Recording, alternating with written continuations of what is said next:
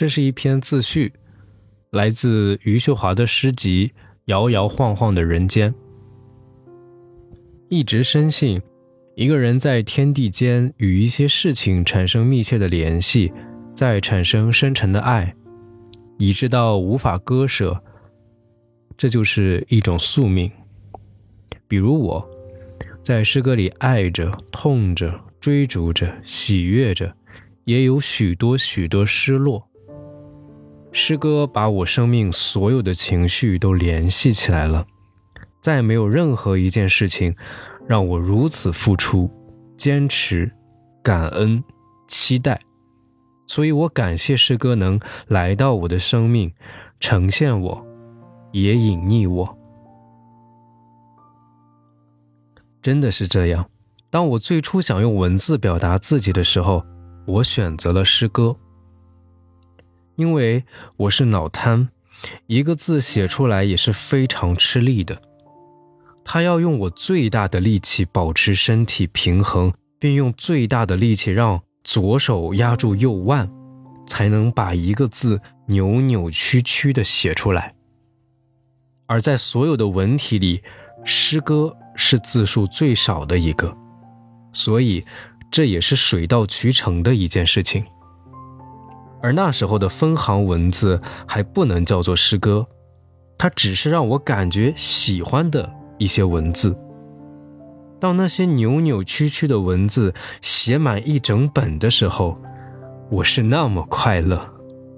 我把一个日记本的诗歌给我老师看的时候，他给我的留言是：“你真是个可爱的小女生，生活里的点点滴滴都变成了诗歌。”这简简单单的一句话，让我非常感动。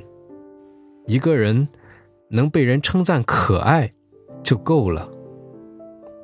我认定这样的可爱会跟随我一生，事实也是这样。于我而言，只有在写诗歌的时候，我才是完整的、安静的、快乐的。其实我一直不是一个安静的人，我不甘心这样的命运，我也做不到逆来顺受。但是我所有的抗争都落空。我会泼妇骂街，当然，我本身就是一个农妇，我没有理由完全脱离它的劣根性。但是我根本不会想到诗歌会是一种武器，即使是，我也不会用，因为太爱，因为舍不得。即使我被这个社会污染的没有一处干净的地方，而回到诗歌，我又干净起来。诗歌一直在清洁我，悲悯我。我从来不想诗歌应该写什么，怎么写。当我某个时候写到这些内容的时候，那一定是他们触动了、温暖了我，或者让我真正伤心了、担心了。一个人生活的好，说明社会本身就是好的；反之亦然。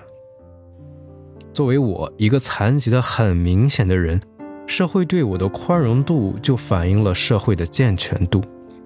所以，我认为我只要认真的活着，我的诗歌就有认真出来的光泽。比如这个夜晚，我写这段与诗歌有关的文字，在嘈杂的网吧。没有人知道我内心的快乐和安静。在参加省运会培训的队伍里，我是最沉默寡言的。我没有什么需要语言表达，我更愿意一个人看着天空。活到这个年纪，说的话已经太多太多，但是诗歌一直跟在我身边。我想他的时候，他不会拒绝我，而诗歌。是什么呢？我不知道，也说不出来。不过是情绪在跳跃或沉潜。